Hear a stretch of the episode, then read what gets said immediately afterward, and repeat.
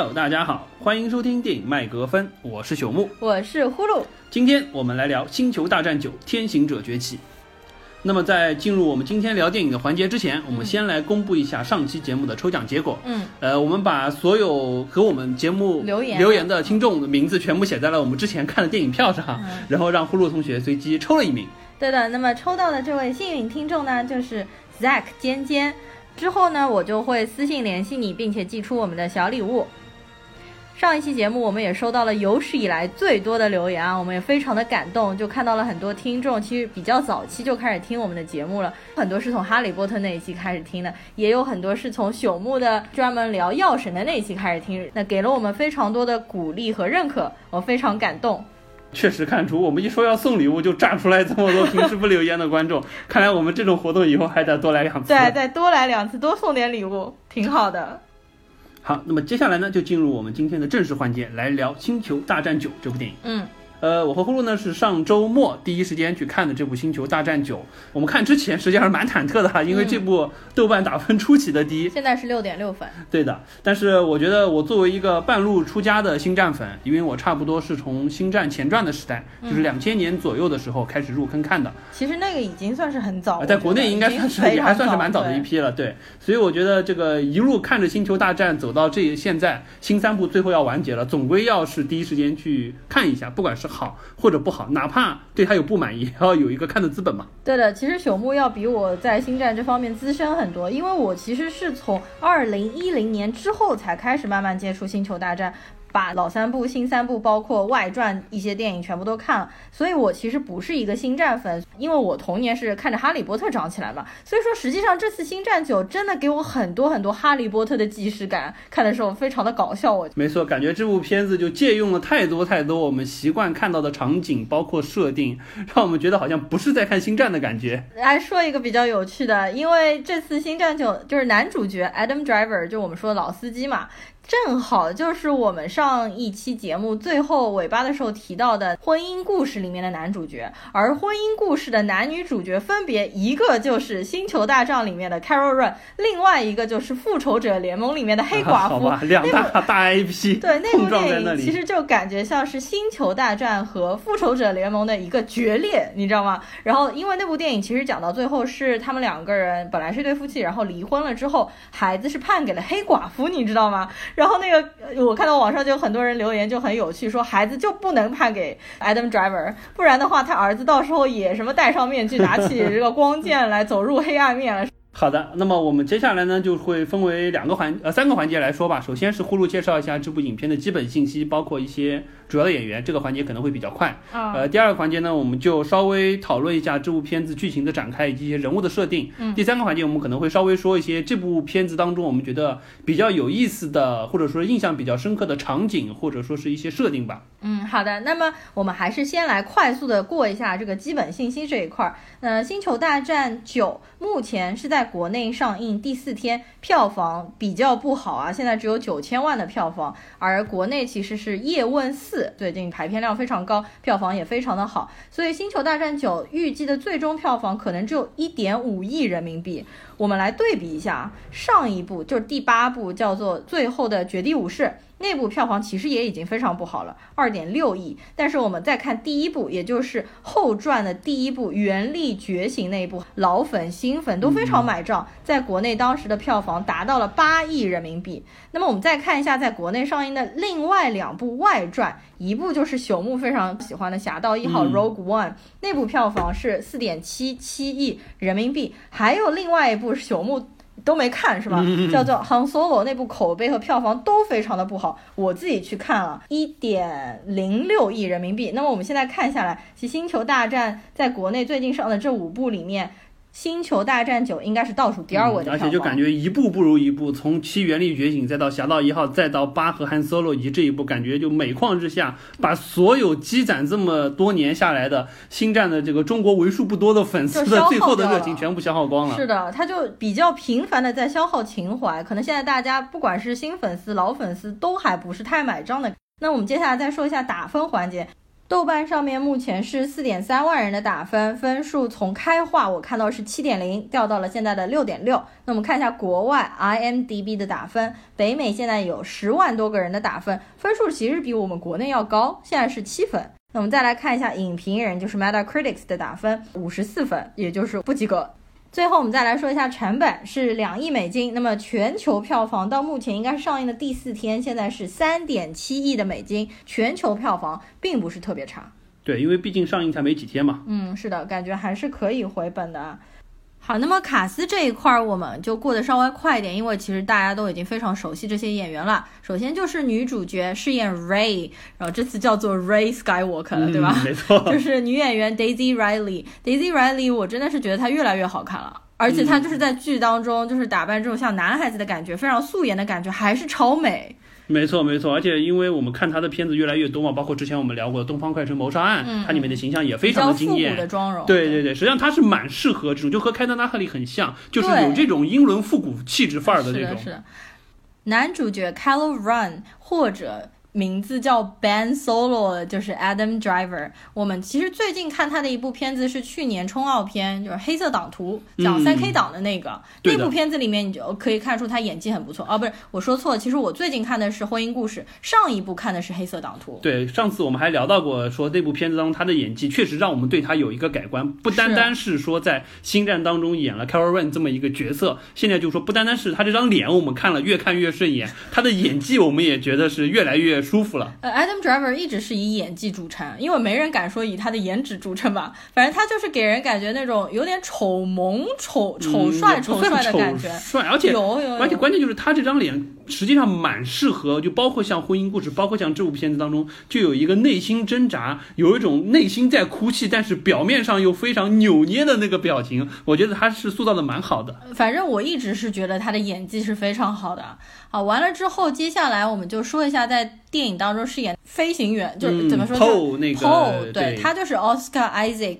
呃，也就是《X 战警》里面的天启嘛，天启本尊。对，完了之后就是黑人 Fane，就是大家都不太喜欢的这个角色，也比较莫名其妙。这个黑人角色就 John Boyega，他也是现在美国比较火的。但是我其实还是蛮脸盲的，就是我现在看 Fane，我还是很难把他和其他的黑人区分开，可能就个人特色不是太强烈啊。接下来就是几位老演员在本部片子当中客串的，首先就是 Luke 嘛，Luke，反正他这个片子我不知道这个片段是。之前拍的还是新的，对吧？我也没想到这次新拍的，我觉得应该是应该是，但是确实没想到上一部谢幕了之后，居然这一部又出来了。包括像 Han Solo 谢幕了之后，居然这一部也都出来了。啊，是的，完了之后，Princess Leia 的饰演者 Kelly Fisher，因为我们知道 Kelly Fisher 在上一部呃《最后的绝地武士》上映前。刚刚去世，那么这次里面的片段应该都是把原来电影当中的片段，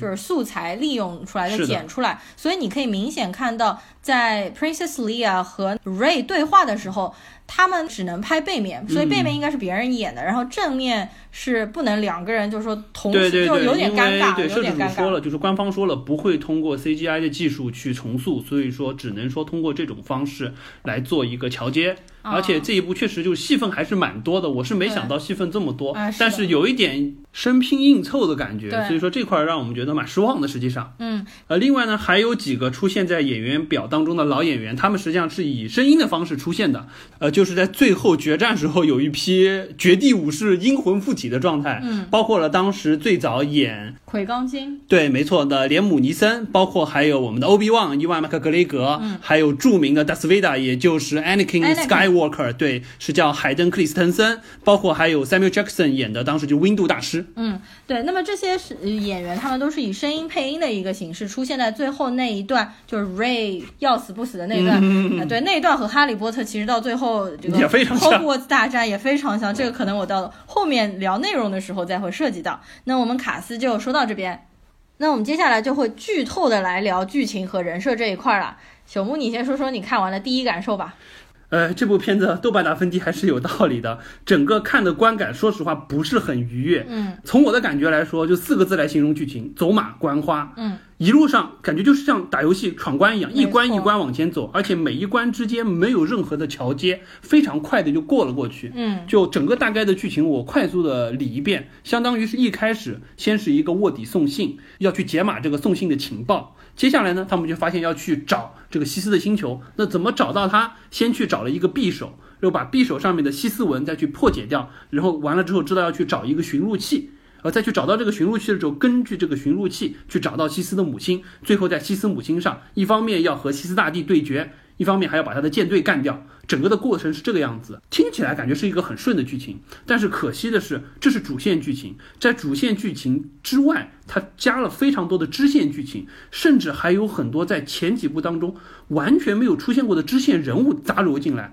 导致我看的过程当中，实际上就几次分神，而且已经分神到了，因为它有些时候节奏会放慢下来，想要去塑造人物或者说塑造场景，反而让我产生了一些困意。这个是我在看星战的过程当中。从来没有的，嗯，回过头来就对比一下复联三和四的节奏控制的就非常非常的好。灭霸去找宝石，一个一个的过程，实际上虽然也是分段开始展开的，但是我们对这些东西有铺垫、有陈设，我们知道，所以说不会觉得困，节奏控制的很好。这块相比啊，就控制的非常非常的差。整部片子的片长两个小时二十分钟，但是迪士尼还是想加太多太多的东西。实际上，如果说他把一些支线的东西砍掉很多的话，整个剧情会连贯很多，看起来会舒服很多。嗯，我也是差不多的感受，的确是走马观花，它给我感觉太像是打游戏，一关一关的闯关。但是它在每一个关当中的设定又非常的平铺直叙，所以我在看星战的时候，就这次看的时候，我的确有一段睡着了，迷迷糊糊了。但是我发现我醒过来之后，并不影响理解。后面的剧情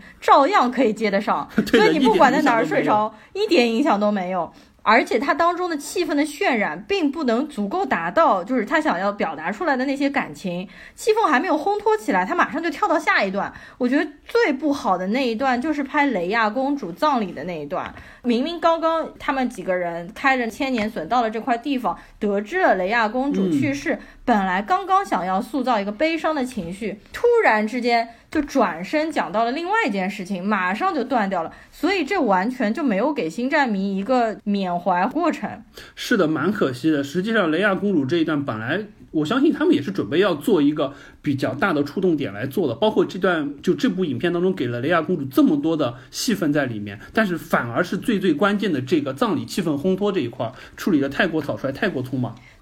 除此之外，还有一段我非常不满意的就是对于 C3PO 失忆的这段描写，就是他们拿到了匕首之后要去翻译上面的西斯文，然后 C3PO 发现那段是因为它的设置的问题，它不可以翻译这么黑暗的文字，所以他们就要去另外一个星球上面找到那个小小机器人一样的东西，把 C3PO 弄得失忆了之后，才可以翻译出这段文字。第一是 C3PO 是我本人非常喜欢的一个角色，我在看老三部的时候，我就非常喜欢他，因为他其实是一个英国管家式的话痨式的角色，每次说话都文绉绉的，但是我觉得他插科打诨，给这部电影增添了很多乐趣。他在那个里面要失忆的那个时候，他其实蛮伤感的，他说让我再看我的朋友们的最后一眼。还没有铺上感情，他们就把他直接弄失忆了。我就觉得这帮人怎么都这么心狠手辣、铁石心肠？他一直跟随了你们那么久，完全就没有感情的吗？而且这块很有意思的一点就是，实际上 CCPU 伴随我们的时间是相当的长，从第一部开始就有。而且相信在就是看到现在为止，没有一个人会觉得他还是一个机器人。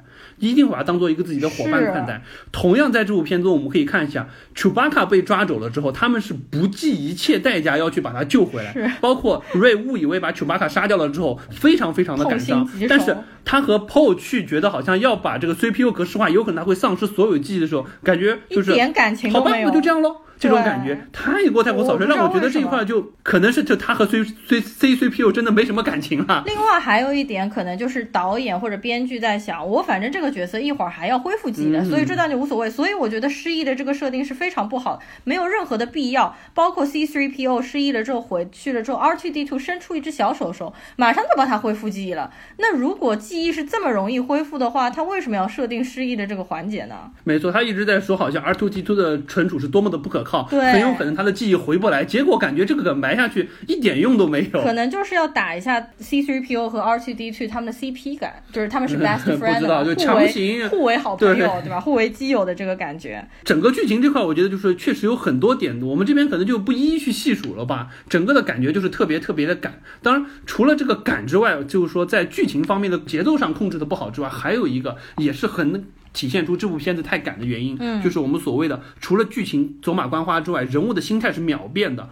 有太多太多的人物是的，在剧情开展的过程当中，实际上是有一个对于自己价值观、理念、心态的转变。可惜的是，处理的非常非常的草率，完全应该用更长的时间来铺垫，或者说来展现它。嗯，比如说我举几个例子，我们一页过一下。对对对，比如说第一个，我们说 Ray 吧。瑞实际上他在和 Carol Ren 大战完了之后，他是在那个海边断崖旁边把那个飞船烧了，啊，对，相当于是他害怕自己堕入黑暗面，想要说我就像学 Look 一样，我在这边隐居算了。然后完了，Look 的阴魂又出现了，跟他说你不应该这样，你应该正视自己，去面对命运。完了，瑞。三两句就被他说服了，很快说那行，那我就去找西斯大帝报仇吧。就瑞在这里转变的太快太快了，嗯实际上 Look 出现来说服他是没有问题的，而且这一块实际上应该展开对比到星战八当中，Look 当年因为害怕他的侄子堕入黑暗面，甚至动了杀心这一块，作为牵头来起来，他怎么样去说服瑞？实际上不应该过度的惧怕自己的黑暗面，因为他意识到了。瑞和他们 Skywalker 一家对于原力的掌握是不一样的。嗯，Skywalker 是沿着传统的绝地的那条道路，是光明面和黑暗面是绝对划清界限的。嗯，所以说是完全的二元对立。他害怕 Karen Ro 呃 Carol Ren 会堕入到那里面。当然，实际上当年还是 Ben Solo 了，会堕入到黑暗面，所以说动了杀心。但是实际上，我们知道，Ray 他对于原力的掌握是不一样的。包括我们看到，他实际上是可以保持自己。绝地之心的情况之下，使用黑暗原力的原力闪电的，因为这个是西斯才能使用的技能。所有星战当中都是设定这个样子的，所以说他实际上对于原力的掌握是一个不同的角度，或者说是一个相当于是更加辩证法的方式去看待原力和拥抱原力的方式。所以说，我觉得他应该从这一点去入手，告诉瑞，你不要害怕自己会堕入黑暗面，你应该有这个勇气，并且有这个信心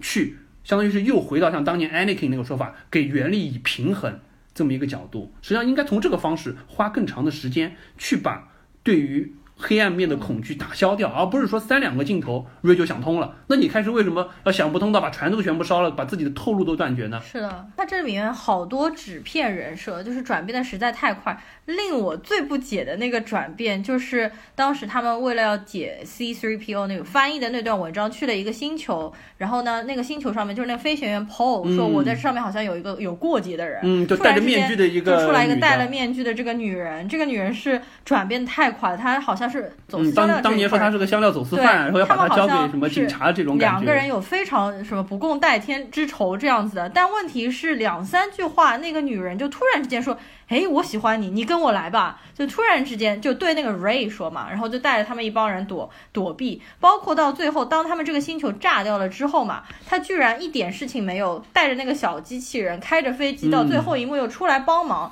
然后 Paul 看到他说，I know you made it，感觉还有组新 CP 了的感觉。你为什么就是说这个星球炸了，他们是怎么逃出来，完全不讲，然后就这些人物突然临时出场，又让他们侥幸逃过，又完全没有解释这任何内容。OK，我们再说一个心态转变巨大的，就是 Carol Run。Carol Run。Carol Run，对，就他实际上还他当中有一个最大的心态转变，我特别不解，就是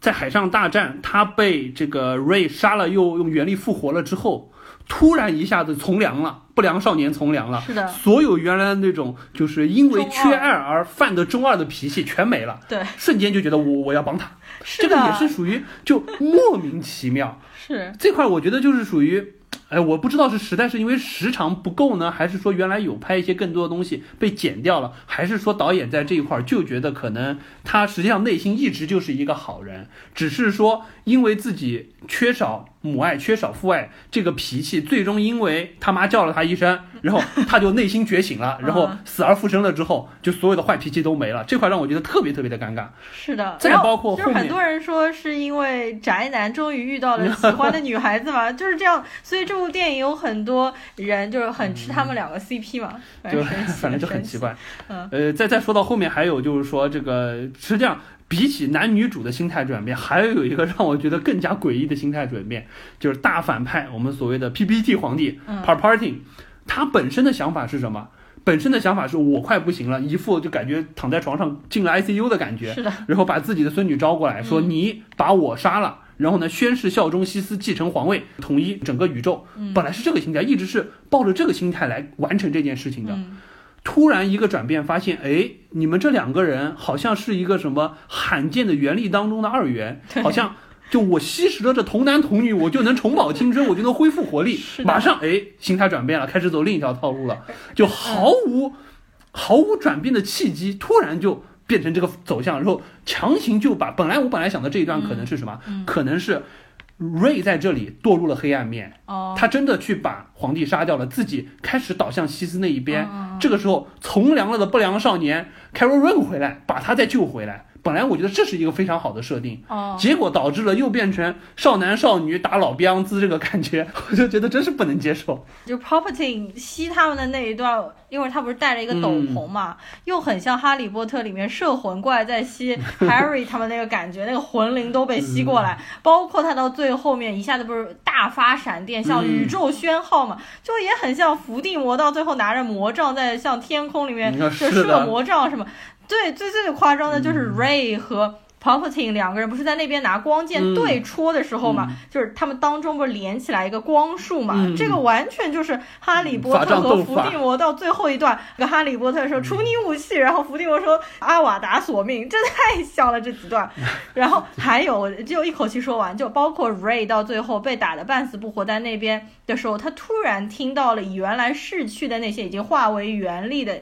绝地武士在他的身边集结起来，就我们前面说到配音的那些演员，一个一个出现，这不就是哈利波特到最后在禁林里面昏过去了之后，他那些逝去的亲朋好友，小天狼星，包括他的父母，还 Cedric Diggory，一个一个出现在他的身边，化成能量帮助他最后战胜伏地魔嘛？就太像了，这当中太多。确实，就整个这部星战看完了之后，我们觉得为什么当年的星战是经典？因为有太多开创性的东西，但这一部星战。很多很多场景，我们感觉就叠加物的感觉特别特别强，多多少少都在很多地方有看到过，并且是属于被一而再再而三用的非常成熟的一个画面展现的方式。就还有一段，就特别像《X 战警》里面黑凤凰和万磁王对打的那一段，也就是这一段里面的 Ray。他和他和谁？他和 Carol Run 吗？对，他和 Carol Run 两个人要控制那艘飞船，然后把那艘飞船爆掉。就 就是凤凰女和 X 教授在对拼嘛？不是，凤凰女和万磁王两个人在吸那个啊，没错没错没错。飞船嘛，对，然后最后就是他们以为 Chewie 死在了那艘船上，就是那个地方，太多地方设定都似曾相识。包括还有在西斯星球那边，最后就是他们觉得没有人来帮他们，然后完了之后冲出去一看，就是完完全全的敦刻尔克即视感，所有的民用飞船跑过来帮他们去打西斯的舰队。是是是，没错。呃，OK，我们这个关于剧情以及一些匆忙的设定这块，我们就不过多展开了吧。我觉得看过的人多多少少都会觉得很多地方应该有一些感同身受。的，这个状态，呃，那么接下来我们稍微展开具体聊一下这里面的一些主要人物的设定，我们对于当中觉得有意思一点的情节，或者说是比较不满的地方，好了，嗯，呃，我先说说这个男女主吧。好的，男女主首先我觉得刚才我们也就从演员表当中，我们也那段就已经提过，呃，男主和女主。三部经历下来，包括这些年来我们看了一些他其他的影片，嗯，确实越看越顺眼，嗯，不管是长相、外貌以及演技方面，觉得都还是不错的，这块我觉得是是有加分的，是的。但可惜是这个人物到了第九部彻底被玩砸了。分开说一下男女主啊，首先女主 Ray Skywalker 这部基本上属于迪士尼把她塑造成了一个超级英雄。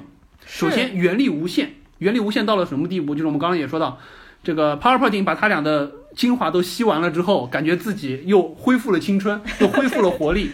这个时候瑞居然又站起来了，对不对？Carol Ray 那个时候已经被打飞的不行了，瑞居然又站起来，而且还能和他再打二两百个回合的状态，这个说明他就哎，这个体内的原力是无限的，对吧？是，这是第一。第二呢，原力第八部的时候已经解释了，就是相当于和老老的原力的感觉已经不太一样，或者说是把原力为什么产生以及无所不在的这个。设定稍微深化了一点，或者说具象化了一点，嗯，但是那个还是我可以接受的程度。作为一个。半路出家的新战迷，我还是可以接受的。原力需要有一些神秘性，你可以找一些现实当中可以去对应的这个物理学、化学的、生物学的机制没问题，但是你还是要有一定的神秘性。但是。有神秘性不代表它无所不能。到了这一步当中，我们看到瑞开发了什么功能？首先，我们刚才说和 t e r r a n 对打的那一面，就像万磁王和 Phoenix 之间，相当于是隔空操控，这个本来就有没有问题。但是这一步只是感觉好像画面更加震慑。是的。接下来呢，它又具有了什么功能啊？我们这边吐槽最多的就是治愈功能，还先是去抚慰了一条小蛇。哦，对，对吧？实际上是条大蛇。展现了告诉你，我这个东西是可以治愈的，有治疗功能。然后完了之后呢，甚至说还把和他打得奄奄一息的男主给。起死回生救了回来，是，这就已经非常夸张了。当然，我不理解为什么最后亲了一下，相当于又把那个能力又取回来了之后，男主又化为原力了。这个我我不懂，我不知道怎么解释。男主那个本来被他修复的那个洞，到最后相当于是就我借你用一下，完了之后我又拿回来。对，又拿回来。这个我我不懂，我不解释。就相当于这个治愈的功能，之前从来没有，我从来没有说过原力可以当奶妈。如果可以当奶妈，之前绝地武士用得着打那么惨，死这么多吗？对不对？相互救一救得了呀，对不对？是呀。当然，我可以理解说啊，那你可能是。强行圆嘛，作为一个新战迷，总归要强行圆嘛。那当年西斯是说过，包括他当时诱惑 Anakin 成为达斯维达的是说过，黑暗原力是有起死回生的能力的。他说过，对你老婆，对帕尔梅拉不行了，我可以把她救回来。那相当于是 Ray，我们刚才也说过，他对原力的掌握不一样，他是光明和黑暗辩证性的统一去掌握的。他可能借助了黑暗原理，一定程度上开发了光明原力的治愈功能。那我可以强行圆了，但是你怎么又？突然又开发出了像 X 教授一样控制人思维的这个能力呢？啊，是的，你这相当于是就是把漫威那边的超级英雄能力一个一个拿过来用了，而且画面展示的效果还一模一样，除了就是 X 教授是指脑子，你是指你是指人而已，我 真的是有点接受不了。就这一步，相当于是瑞的原力开发过于过于强大，全套功能都有了，而且感觉是原力无限大的这种感觉，嗯，就相当于是把这个人物拔高到了一个，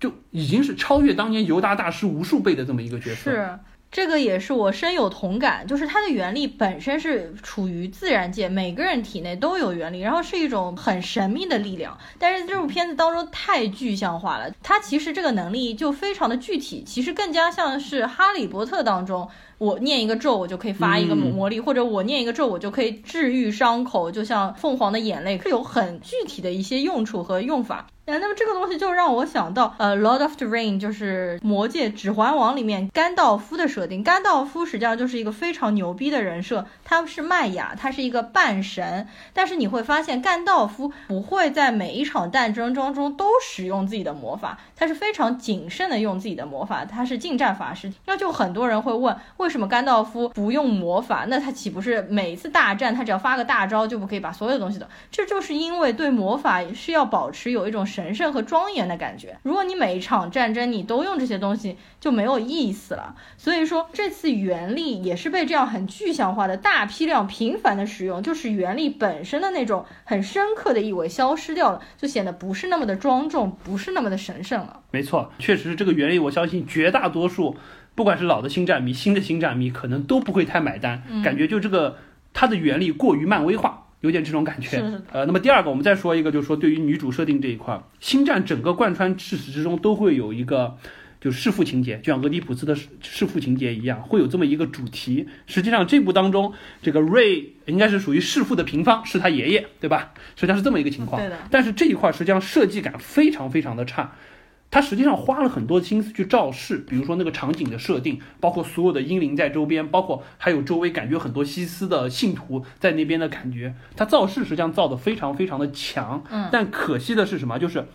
他造势的核心原因，就所谓这个弑父也好，或者说是瑞要和他爷爷对打也好，实际上最终反映的，因为他爷爷是西斯大帝是纯粹的恶，没有任何的问题。嗯，瑞实际上是要去抗争他的黑暗面。但是问题是我们刚才也提到，这个 Luke 劝说他的这一段，就他抗争他黑暗面的方式以及前面的铺垫是远远不够的。我举一个最简单的对比，我们说史上可能星战塑造了一个最成功的反派达斯维达。为什么？尤其是我们通过这个《星星战前传》的三部曲，我们知道达斯维达怎么当年从一个这个捡破烂星球上的小男孩，开着飞车只是为了赚一些钱贴补家用的这么一个状态，成为了年轻的绝地武士 Anakin Skywalker，再到怎么样堕落为达斯维达，他是有一步一步转变的。我们知道他为了去，比如说拯救他的老婆，不希望他公主死于难产，花了很多的心思去和 Jedi 请教，但是请教无果，最终再加上 PPT 不断的去诱惑他，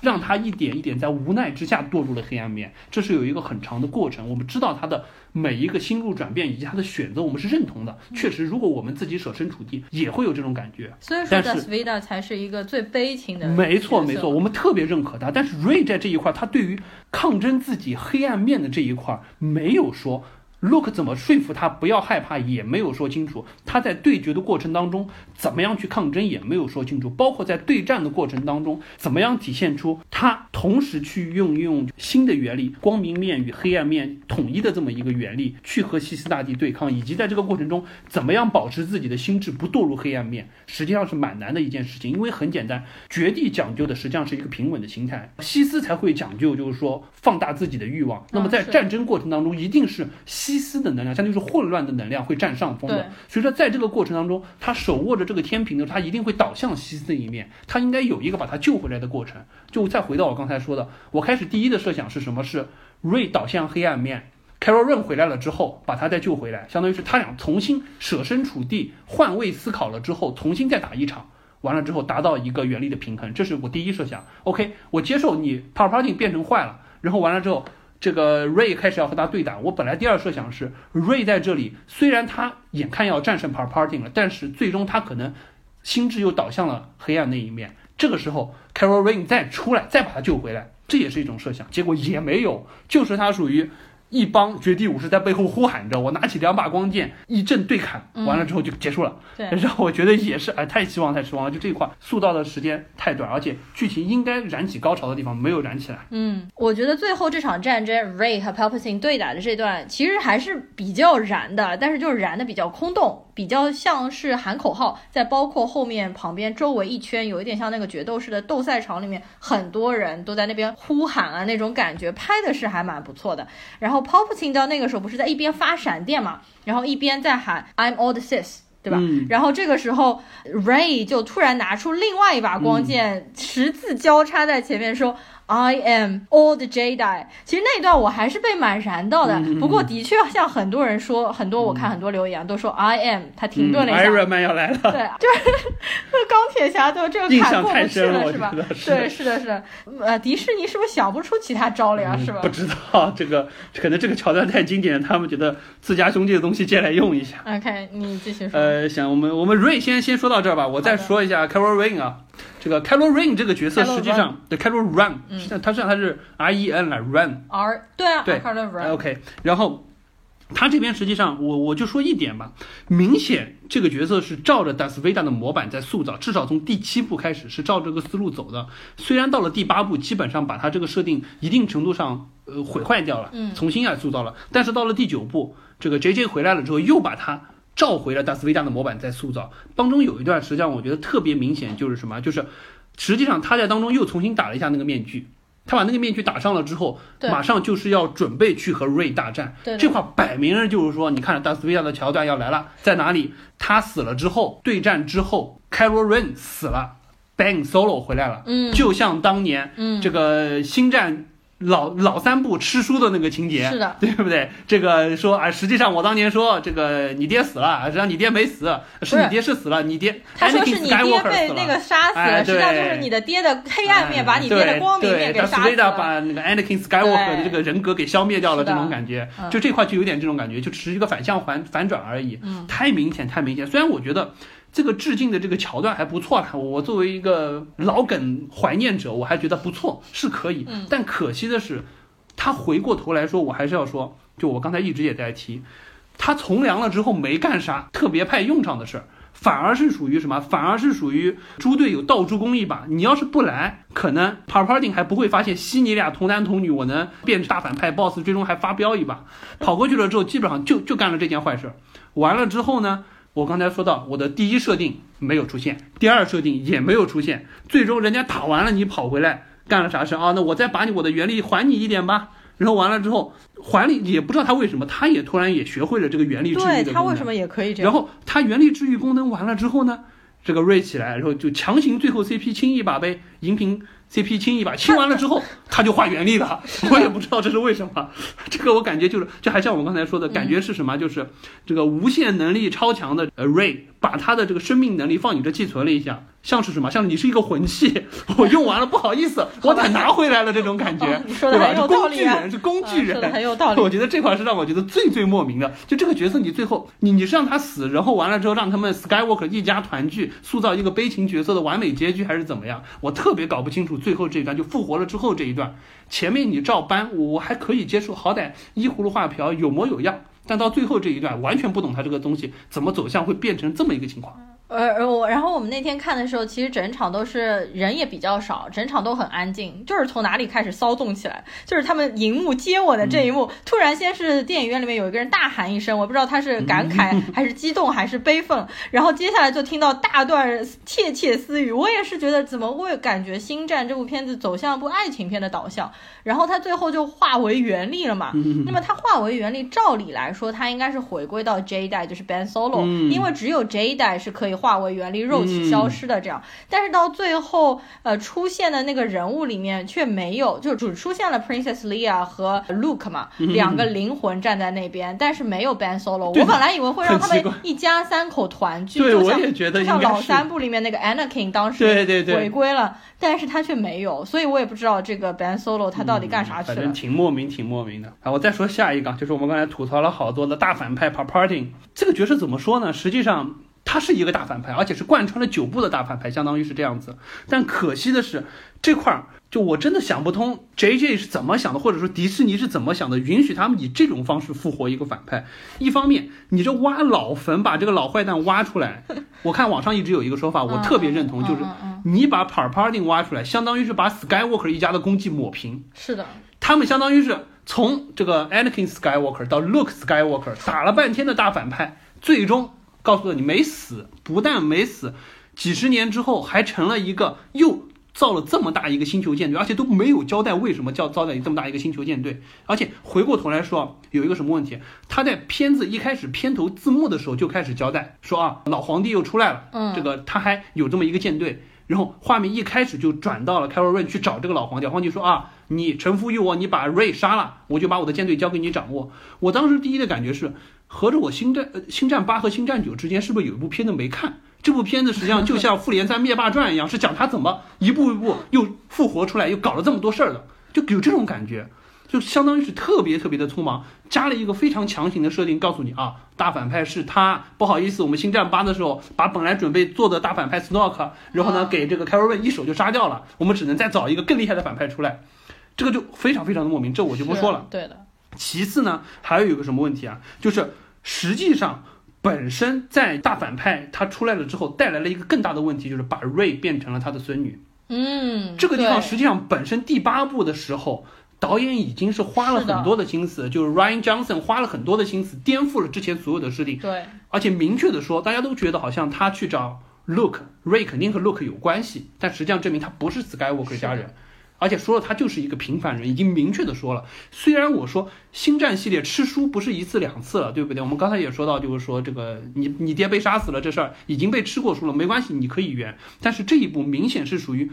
把前一部刚刚说明的一个很好的设定立马推翻，又说了实际上他还是世袭的，而且呢他还是出身显贵的，是的，他还是很厉害的，对，而且非常没劲。很可惜的，实际上本来。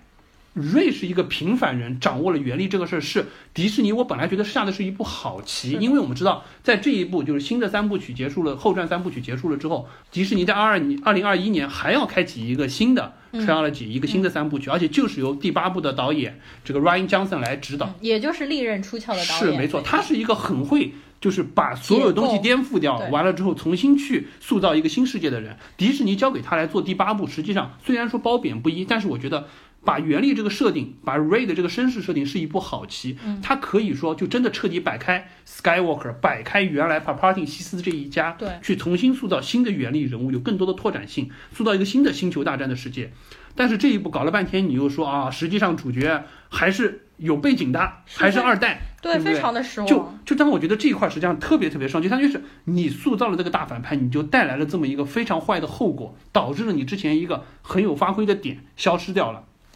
再回过头来，我还说一点啊，你把这个老头拉出来，有一个什么很大的问题呢？我们之前说达斯维达是可能塑造最好的反派，因为他有心路历程，你会同情他。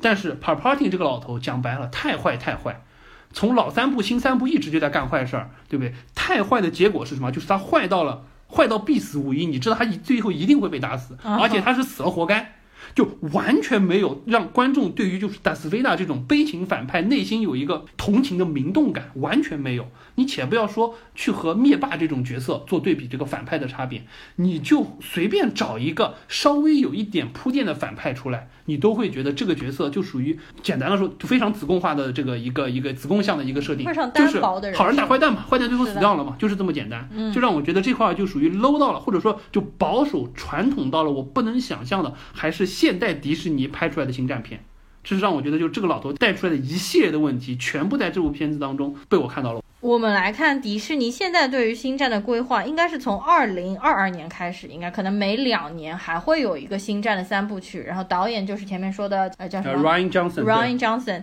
就是他是一个非常能够解构电影的人。就像我们上次说《利刃出鞘》的时候，他是拍了一部像阿婆框架，但是又反阿婆的电影，里面的人设就很让我出乎意料。包括星战里面上一部，我们每个人都觉得这个女孩肯定是一个呃官二代或者富二代，结果他告诉你，她就是一个。普通的女孩是一个平凡的女孩，包括那部电影的结尾已经告诉你，就还有一个小男孩在扫地的时候，已经在用原力扫地，所以那个地方就给你感觉原力实际上并不是。就出身显赫，你才可以有；你是普通人，你都可以掌握原理。但是到这部就啪啪打脸，不知道这导演就是说他们是完全没有互相交流过吗？还是说怎么回事？为什么感觉这电影都是一部打一部的脸？啊，包括我在网上看到很多人看完这部电影，对于她是 Palpatine 的孙女这个看法，就是说果然霸道总裁是总裁是看不上平凡女孩的。你没有一点背景，你是吸引不了霸道总裁的。他们只会喜欢落难。公主其实还真是落难公主，对，就是这个人设非常的不好改变的。OK，那个说完了，就是说男女主和反派之外，其他的角色，我再说一个角色吧。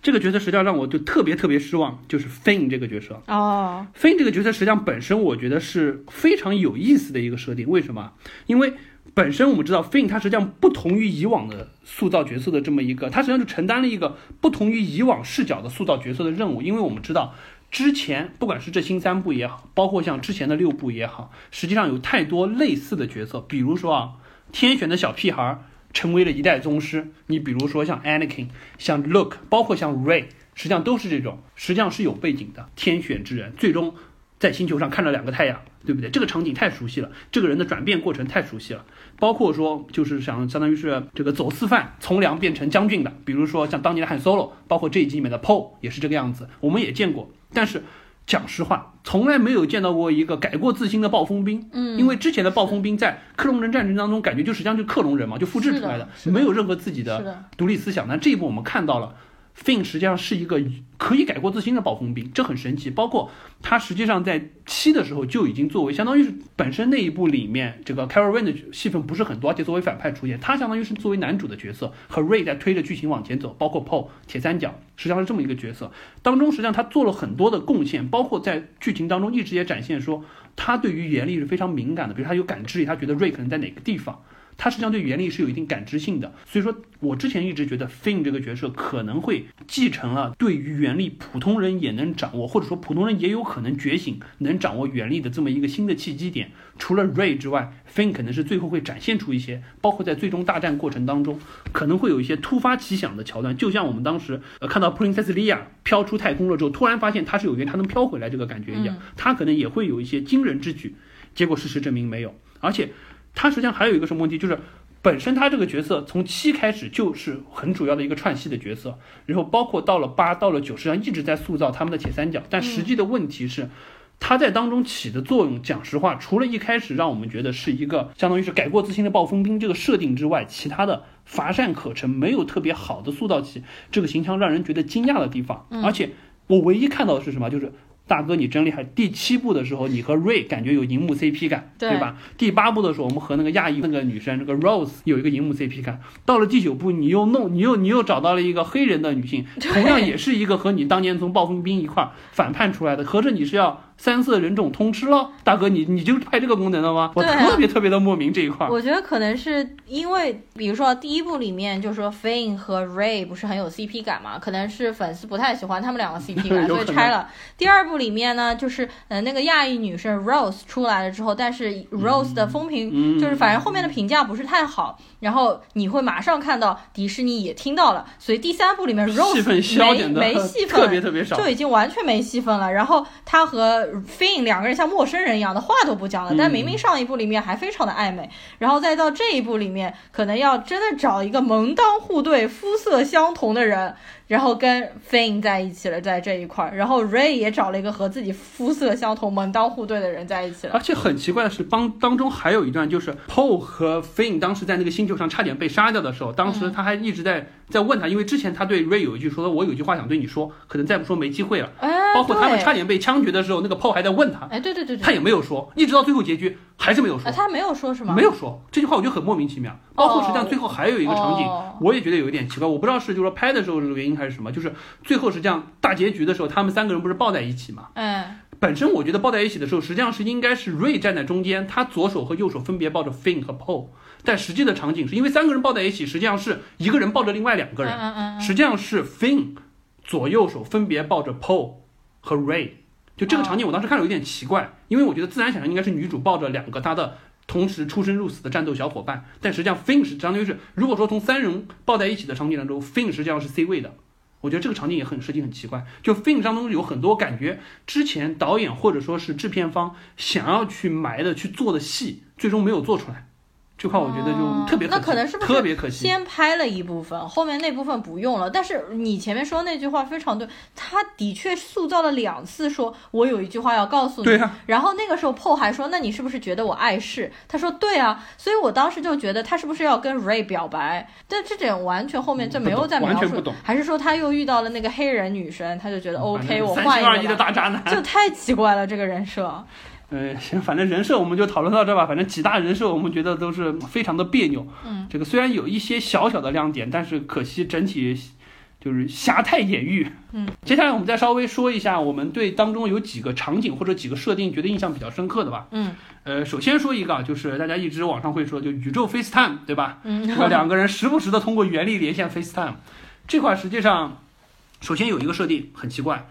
在上一部的时候，明确就是我们说被 Carol Rance 一刀砍死的那个大反派 Snoke，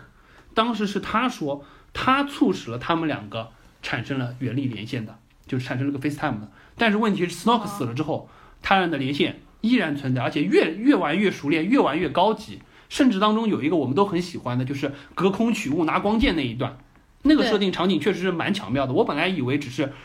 我知道瑞当时肯定不会把这个 p a r p a r t i n 杀掉，对，他只是把剑收起来，对。但没想到画面一切，原来是他把剑通过这种方式直接传递给了 Carol Rain，包括前面实际上他抢他项链那段就已经做了一个铺垫，相当于是就他们已经相当于是 FaceTime 开发了新功能，可以隔空取物了。这个设定我觉得是蛮好的，但可惜的是，隔空取物这个事儿用的太多了。从头到尾一直在用。你在第八部当中，你可以作为一个，因为两个人隔得千里万远的情况之下，要相互寻找对方，并且是最开始产生心意相通的这个点上可以去用。但是，首先 Snoke 死了之后，你原力还能用，相当于什么？就是我的感第一感觉啊，他们两个这个是属于就建立了量子纠缠。按我的说法，建立了量子纠缠。一旦形成了量子纠缠了之后，这个两个粒子无论在宇宙的天各一方多少远，不受空间距离影响，不受光速的限制。可以随时的通话，这是没有问题的。你俩牛，量子纠缠原理开发到新技能了。但是你不断不断不断一而再再而三的用，并且不厌其烦的用，而且是不管时间不管场合随时连线的用，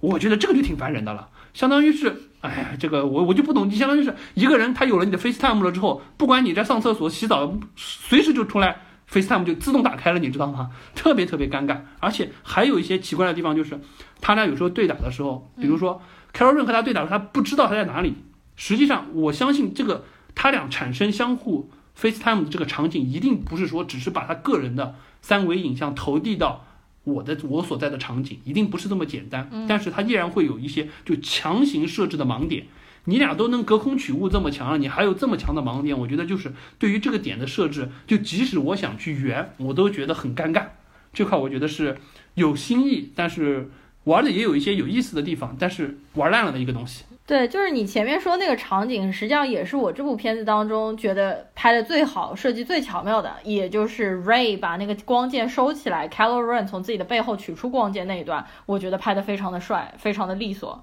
好，那我们再来说第二个场景设定，可能是很多人看都比较爽的，就是 Ray 和 Carol Wen 在海上光剑大战的那一段。嗯，那一段实际上，首先我我先说光剑这一块儿，光剑这一块儿有一个特点，就是光剑和原来的光剑的声音声效是不太一样的。老的三部里光剑挥起来是嗡嗡嗡的那种感觉，但这一部明显是有就是说那种闪电对抗那种滋滋滋的感觉，就声效上我觉得有一个很明显的差别。原来的光剑因为动作设计非常慢，而且挥起来就像是一个。日光灯管在那边会有很强的粘滞感，所以说嗡嗡的那种感觉。实际上，我觉得那个对于或者这样说，就原来那种打斗比较偏史诗感，那种光剑的声效配的是蛮好的。嗯，这种我觉得我也可以接受，因为这一场的战斗更加的酣畅淋漓。但是酣畅淋漓的结果是什么？就是海上那场大战确实我承认非常非常爽。我觉得很多人看了都会觉得，呃，这把光剑打过瘾，可能可以堪比呃老星战当中这个尤达大师打的那一段。呃，当然那一段就是相对于比较比较华丽，会因为尤达很小嘛，会来回跳来跳去、翻飞飞舞的那个状态。这一部相对更偏向于有点像是复联的动作设计，就打的比较激烈，并且有一点刀刀到肉的那种感觉，就硬碰硬的感觉比较强。但是实际上回过头来说，我不说好坏，我只是说。对比来看的话，我们《星战八》当中，我们当时说过有一场延招帝，Look 通过自己相当于是意念化身的方式和开罗 n 打了一场，而且那个场景就非常像《黑泽明七武士》当中落日余晖下这个武士对决的那种感觉，这是截然不同的两个方式。原来的东西很复古、很史诗、很舞台。就有一种很强的凝重感，招式非常慢，但是有一种一招制敌的感觉。但现在这个就有一点现代搏击术的感觉，嗯，打的来回比较多，而且相对动作的设计比较复杂。我不能说哪种好哪种不好，我觉得原来的那种的话，看起来就是你可能回味感更强，因为你会脑海中突然有一个那个场景出来。不需要连贯的一张画面就足以了，但是现在的你可能就必须要看视频，必须要去把整个连串的动作设计看完了之后，你才会觉得爽。所以说，我觉得这两种感觉有好有不好，这只是说这是一个差别而已。但这一场确实我觉得是呃稍微出彩一点的地方，就是你至少这个动作设定我们看得到，光剑战斗不再像原来那样，包括和原力的结合，两个人之间相互用原力角力的感觉也比原来用的更强一点。我觉得可能这个是之后星战就越来越趋向于就战斗复联化的这种感觉，对于能力的应用以及对于武器的运用可能会更强，不再像原来一招一式的史诗感这么强。呃，这是一个，另外一个就是呃，我看这边有有一个困惑的点啊，就是我们一直知道这个光剑 lightsaber 实际上是有颜色的。嗯，对。呃，因为。我我先说一下我这个半路出家的星战迷对于光剑颜色的理解啊，嗯，我原来的理解包括看的一些资料是这样子，就是我们可以看得到绝地这边用的原用的用的光剑绝大多数是蓝色和绿色，对，我们看到像欧比旺用的都是蓝色的，包括像这个奎刚金用的也是蓝色的。然后呢，就是说，包括像那个 Look 用的也是蓝色的，嗯。然后呢，在这一步当中，我们看到的就是说，实际上 Look 那把剑也是蓝色的，嗯。就 Carol Ray 一直用的是，呃，不，就是那个 Ray 一直用的是把蓝色的。当然后来 Look 交给他了一把剑，说这把剑实际上是当年雷亚公主的剑，雷亚公主也接受过绝地的训练。这块嘛，一方面找补回来了，就是雷亚为什么有原力，她能飘回来，说明她当年也是受过绝地训练的。虽然在电影当中基本上没有交代。对，电影当中有老的有影射，就是雷亚公主实际上对于严厉敏感性是不亚于她的兄弟的。但是呢，就是感知到 Luke 的位置，但是就是没有很明确说他受过绝地训练。虽然我们知我知道，就星战的周边漫画当中是有说过，雷亚实际上也是也是用过光剑的，也是受过绝地训练的。那这部当中反正强行找补了，这个没有问题。但是。在那个片子当，就在那个回顾的片子当中，那把光剑是绿色的。嗯，但是当他和西斯就和 d i n 对决的时候，他两把光剑都拿出来，全是蓝色的。啊，这块我就觉得有点奇怪，因为原来我对他的理解是什么？就是西斯和绝地用的光剑的颜色不一样，主要是因为光剑当中会有一个核心的核心的水晶，这个水晶实际上是可以一定程度上去增幅绝地武士或者西斯的原力的。它相当于是一个，相当于是个诱发器，可以引导它。但是这个光剑本身是因为这个水晶的差别，导致了为什么西斯的光剑绝大部分是红色的？当然还有像达斯莫还是谁，有一个用的是一个紫色的光剑，就是那边基本上是这个颜色的。但是绝地这边基本上都是蓝色的或者绿色比如说尤达大师用的就是把绿色的，嗯，我们到时候和他皮肤相称什么的都会有。包括说导演实际上最早的时候是说过，之所以弄蓝色和绿色，主要是因为有时候会有两个绝地武士和一个西斯对打，为了使画面能区分的比较清楚，所以一人用蓝，一人用绿。当然，星战永远会有先出一些设定，吃输了之后再把它找补回来的。后来就说啊，实际上。光剑可能会有不同的版本，就是不同光剑的颜色可能象征了这个绝地大师的能力。比如说，相当成熟的战斗经验非常丰富的，就会用绿色的光剑；年轻的绝地学徒用的是蓝色的光剑。还有一些个性非常鲜明的，他可能会用一些，比如说橙色的光剑等等等等。橙色是好的坏的呢？好的，好的，好的。对，它会有一些区别。包括还有说，绝地的光剑实际上会有不同的加工工艺，有相当于是有不同的类型，就像剑一样。太复杂。比如说。就绿色的光剑可能对于使用者的技巧和近战搏斗能力会很要求很高，所以为什么尤达可以用？但是蓝色的光剑可能对于比如说格挡激光啊，或者说是就是说平衡综合性上会更好，会有各种各样的说法。但原来核心来说就是所有光剑的颜色取决于加工的这个激光水晶的原因。那么西斯的光剑为什么是红色的或者说是紫色的？是因为这个激光水晶拿出来了之后，绝地是不对它进行提纯的，所以说是它原生的颜色。但是西斯认为这个东西是需要经过黑暗原力的提纯，因为他们有一个提纯的工艺。提纯完了之后，他们觉得红色或者说是紫色的光剑，它所诱导出的原力更加纯粹，相当于是它是一个加工过的水晶宝石，所以出来的剑都是红色，会有一个明显的分别。通过剑的颜色就能区分开。但是到了这一步，我发现，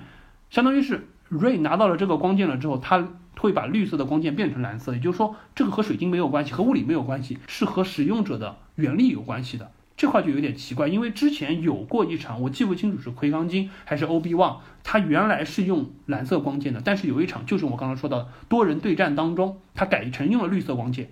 也就是说，实际上。道理上它是应该不能改变的，对我就不太清楚，就反正这个吃书的环节肯定有了，但这一步就是我对就一个小小的差别，我当时看的有一点奇怪，因为我觉得你从哪又掏出来一把蓝色的光剑，你不应该是一把绿色的吗？哦，反正只只是这一块我稍微有一点点奇怪，我就稍微展开说一下了。这一段比较混乱，就光光剑的颜色，我自己根本就完全没有注意，不知道是朽木看错了呢，还是说这个是剧务搞错了，还是说它其实有深意这样？呃，反正我觉得就是说，听众可以帮我留言补一下啊，就是因为我可能不会不会去二刷，但是我当中我有点记不清楚，就是当卢克在回忆他当年和雷亚公主训练这个绝地武士的时候，好像卢克自己拿的那把是绿色的，雷亚公主那把是蓝色的。那如果这样子的话，就说明卢克。他的光剑也从当年的蓝色变成了绿色，我不知道这个是不是晋升为绝地大师的一个象征。啊，我已经听不懂你在说什么。啊，这个就接关接过去吧。只是我当时看了就觉得当时是一把蓝色的，一把绿色的，为什么最后拿出来两把都是蓝色的？啊，这个比哈利波特的魔杖我觉得搞起来还要搞。至少哈利波特魔杖每个人都不一样。OK OK，这个这个光剑就到这吧，我可能展开的稍微有点乱。好的。呃，最后我还再说一点，就还有最后一个场景，就是他们在决战最后，凯罗润为什么被打败了？很奇怪的是，就是相当于是听了妈妈一声喊，嗯，完了之后呢，他就一个失神就被瑞打死了，嗯，那这块实际上我觉得有一点比较有意思的外延展开的无责任的猜想啊，就是我们一直说绝地和西斯实际上是一个什么样的状态呢？就是绝地的信条一直说叫勿纵情欲，沉静民意，然后西斯的信条一直是平静是谎言，唯有欲念存。那回过头来说明什么？回回过头来，我觉得翻翻译的蛮好的，对，翻译很好，就很很文艺，对吧？就回过头来说明，当 Carol Rain 你还是站在西斯这一面的时候，你的心态不稳，嗯，对吧？你妈一声喊，你就一回头就一又又就一失神，对吧？但是相对于 Ray 这种同时掌握两边，你就很平静，就可以瞬间在那个时候抓到这么一个对方的空隙。然后一击制胜，我觉得这块也充分反映，就西斯的原力这一面对于战斗的控制力，实际上也许很张狂，也许很强，嗯，但是你可能你的心态不稳，嗯，我觉得这块是我当时看的时候，我脑海中蹦出的第一个反应，因为我当时觉得很奇怪，说为什么？因为他对他爸和他妈实际上都是很很失望的，他为什么能能弑父杀了汉 Solo，就是因为他觉得当年你抛开我们母子俩跑掉是不对的。实际上，包括对于就是说他妈杀也有很强的恨意，为什么他？一心要把反叛军搞死，就是因为觉得，相当于是母爱全部都给了雷亚公主带领的反叛军，而给他这个亲生儿子反而越来越少。他对他妈也很恨，但是在这一个时刻，他妈喊他一声，他就瞬间就完全失神，呆若木鸡。嗯，我我当时第一反应就是，哎呀，小西斯啊，你的心态还是不稳呐，这种感觉。所以我就说，这部里面的 Ben Solo 就是一个缺爱的小孩，突然找到了可以爱的人嘛，所以就是从黑暗面又回到光明面了，又受到他父母的感召。OK，呃，最后我们再说一个吧，就是。呃，从这个片名引申到这个原力的设定啊，原力设定我们刚才已经吐槽过很多遍了，就是属于这个无所不能的原力，而且是呃搞了半天又是在这种声名显赫的家族里在传承。原来说好了，我们刚才提到上一代结尾的那个用用原力弄小扫把的那个女男孩，小男孩啊，就完全不提了，对不对？就这种设定，我觉得那回过头来说，把它放回到片名上，实际上所谓的天行者崛起 （Rise of Skywalker），最终我们看到天行者一家。全都化原力了，对不对？那实际上最终继承这个名号的是 Ray。嗯，那么回过头来说，实际上我觉得这一块很有可能是第九部吃书，把第八部对于原力这个普通人都能掌握的设定给消灭掉了。但是回过头来让 Ray 继承 Skywalker 这个名号，可能会是一个什么情况呢？就是说明了从 Ray 开始，绝地和西斯的绝对对立消失了，不再是原力，不再是光明和黑暗面的绝对对立。我们刚才一直说 Ray 他对于原力的掌握。是辩证法的，是两者都可以接受的。可能这是一种新的原力的学习和传承的方式，而这个方式将在瑞继承的这个 Skywalker 的这个名号之下继续往后走。也就是说，以后的原力可能就变成了一个相对更加通用的，在星球大战这个世界当中会存在的一种神秘的力量，就有点像什么，就有点像 X 战警当中 X 因子一样，它是一个。不好不坏的东西，并且正反双方都可以用它，而且正反双方对它的使用实际上是一个天平，并不是说是黑暗和光明的二元对立，不再像原来那么强化这么一个对立性，两元分化了。所以我觉得可能就是所谓的这个天行者崛起，实际上是说这个名号所带来的这个世界宇宙设定当中对于原力的看法。我觉得可能我唯一能理解说的 Rise of Skywalker，我只能这样去理解，否则的话，你说 Skywalker。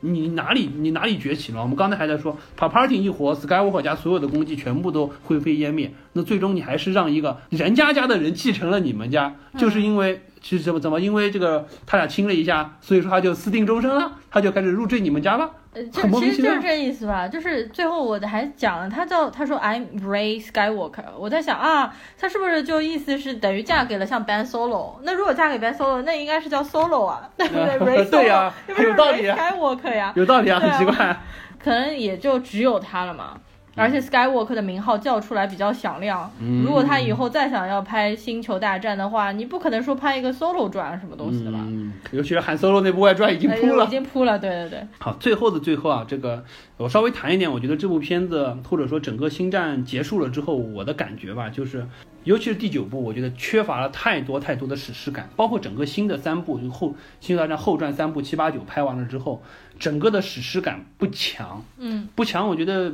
几个原因吧。一方面，我们知道七在很努力的去复刻当年的《星战四：新希望》，确实复刻的也不错，很买单，票房也看到了嘛，全球已经进了 top ten 的票房，非常非常的好。中国票房也很高。对。到了第八了之后，这个 Ryan Johnson，因为我们知道七和九的导演都是 J J Abrams，嗯，但是八的导演实际上是换了 Ryan Johnson，可能是太过创新，太过解构，迪士尼觉得。不太稳，嗯，那索性让你去指导新的星战三部曲。第九部我们再把 J J 拉回来，因为 J J 是一个很偏制片人风格的，非常求稳的一个导演，所以说他拍的基本上收官收一个尾就还可以接受。嗯，虽然我们说这部收尾就太稳了，之后导致乏善可陈，并且漏洞很多，或者说是缺点很多，但至少它它结束了。那么回过头来说，就这三部实际上有一个断裂，这是第一个问题。就不像原来的老的，不管是就是最早的三部也好，包括说《星战前传》三部曲也好，嗯，都是在卢卡斯一人的掌控之下去做的。前前传三部全是卢卡斯自己导的，前面的三部卢卡斯也都是作为绝，第一部是自己导，后面两部也是作为绝对的就制片指导，嗯，来来来控制这个剧情的走向的。到了这一步，明显看到两个导演之间的割裂太强太强，而且迪士尼当中实际上做了很多。不能说无用功，实际上是就作废，并且并且是做了冤枉的功，反而是出力不讨好的事情。整个场景我们还我们再说回到史诗感啊，实际上有一个最大的问题就是，比如说我们说《星战九》，我唯一觉得有史诗感的桥段是在哪里？就是我们说到他去根据那个匕首去找那个方位寻湖，在那个全是海洋的星球上，死星当年落在那个地方，是的，那个场景确实很有史诗感，就很有希腊神话的感觉。场景很宏大。虽然那块剧情设定是一塌糊涂，我们刚才也吐槽过。剧情是废了，但是场景的设定是不错。那一段很像普罗米修斯，对，很像很像，尤其是远处的落下来的死在那边，对，一个没错，是的，就那块场景很好，包括就是我们说 John Williams 的配乐，就不断的变奏星战老的传统的这个音乐，配的还是非常好。这是我觉得就史诗感烘托出来唯一比较好的几个小的点。嗯，但是整个情况看下来就。导演的割裂导致制片方对于这个片子过多的想法，导致这部片子没有办法上升到一个史诗的高度。因为我们说《星战》之所以经典，就是因为它像是一个太空史诗的大片，开创了很多我们之前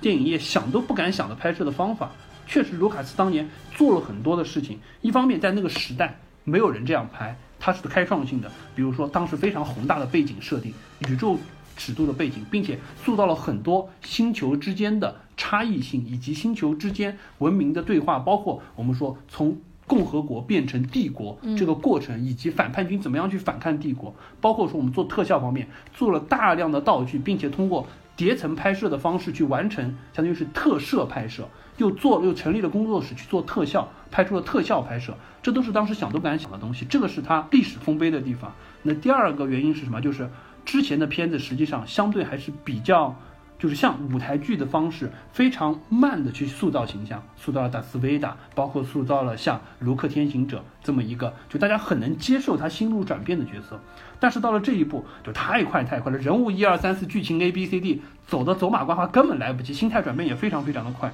导致的结果就是，讲实话，你照顾不过来。你这部片子《星战九》，你就算像复联拆成三和四上下部拍，你还是照顾不过来。只能说，迪士尼的想法太多太多，再加上因为是迪士尼，就导致了一个什么情况？我看到第一，有太多的想要和普世价值对接的东西进去了，嗯，不管是少数人种同同性恋的一些，就是说剧情的镜头、亲吻的镜头一定要展现，太多的东西加进去，包括我们还看到什么？就是说看到有一些，你就比如说这个，因为这个第八部觉得好像需要塑造一个亚裔女性加进去这个角色，但事实证明。不是很受好评的，居然把它砍掉。对，这个我也觉得，就是你既然已经这样做了，你索性这一步，你你至少不要给 Fin 再发一个黑人的女性 CP 嘛，很奇怪，很奇怪，对吧？再加上当中有太多太多的小的细节，我是可以看到，在政治正确之外，实际上它是结合了迪士尼的商业运作。我已经可以设想到有很多东西是要移植进迪士尼乐园的，是要成为一个游乐项目的，是要卖周边的东西，很明确。比如说这一部。像我们上一部提的那个卖萌的小鸟，这一部又出现了，包括这一部 BB-8 还收了一个又像吹风机又像 皮克斯的小灯罩的那么一个东西。对，就这个东西，我不觉得它能卖周边，我也不知道为什么要加。并不能卖出周边我也觉得肯定没有 BB-8 卖的好呀。可是上一次我们第八部说的那只像企鹅一样的小鸟，后面也没有看到出周边。对对对，反正就是他加了很多这种东西，我是想不通，在当中没有任何的就这个角色，特别是这个这个这个东西一点用都没有啊。就你反而平白给了观众一个负担，要去接受这个人物这个角色的设定，实际上你是分散了大家的注意力，所以我觉得这个是最大的问题。那么回过头来说，就基于所有的这些原因，这部片子肯定是没有一个史诗级的量级可以去把它捧到这么高的地位，不管是老粉也好，新粉也好。所以我整个看完的感觉就是，我作为一个不是很纯粹的星战迷，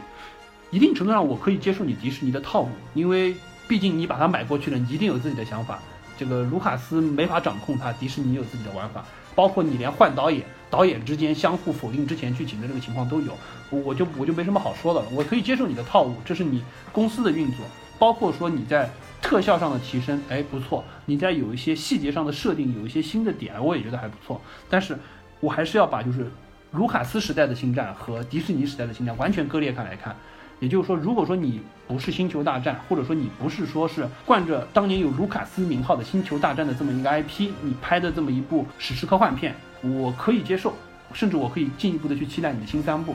但是我们当时一直在网上就大家在说嘛，说老三部的粉和新三部的粉一直会互掐。有些人觉得只有老三部才是星战，有的人说老三部、新三部都是星战。但是这些人都会同时的去鄙视我们星战后传的三部曲，并且星战后传三部曲七和八的粉丝可能又会同时鄙视第九部的。我觉得这个就是一个，就感觉有一种每况日下，一代不如一代。就像老师说，你们这些学生是我教的最差的一级学生，这个感觉。这可能也是原教旨主义者的一种鄙视链嘛。就像我是哈利波特的粉丝，那么哈利波特后面又出了呃神奇动物那两部。可能大家也会觉得《神奇动物》没有前作拍的那么好，呃，但是《神奇动物》总体来说，我觉得拍的还是比《星战》的这后面两部要拍的好吧，至少分数上面可以看得出来。那么对于《星战》之后的作品，你期不期待呢？我觉得还是会期待吧，毕竟这个 IP，我觉得还是有很多可以去发掘的地方，不管是呃原力的诉说也好，或者说是对于这个星球之间有一种，如果说他能把这种博弈感。或者说是这种史诗感再塑造起来的话，还是不错。包括光剑的对打，我觉得大家永远会想看啊。这样的，那我不是星战粉丝，然后我对于之后星战三部曲，我其实个人也是没有什么太大的期待，就没有什么特别想要看的那种冲动啊。啊，不知道那个神奇动物是不是明年又可以上了，非常开心。好，那么我们这期节目呢，朽木非常的厉害，朽木等于 solo 了一个小时啊，不愧为 band solo。